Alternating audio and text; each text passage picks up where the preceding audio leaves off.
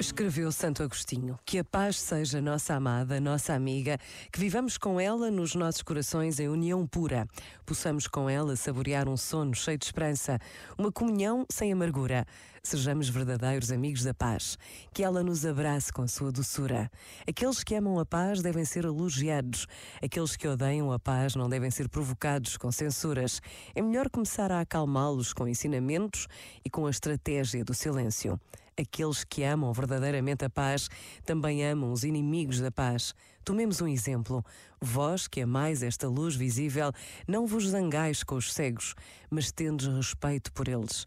Percebe-se o bem que se desfruta, o bem que lhes falta e vê-se que merecem respeito. Este momento está disponível em podcast no site e na app da RGF.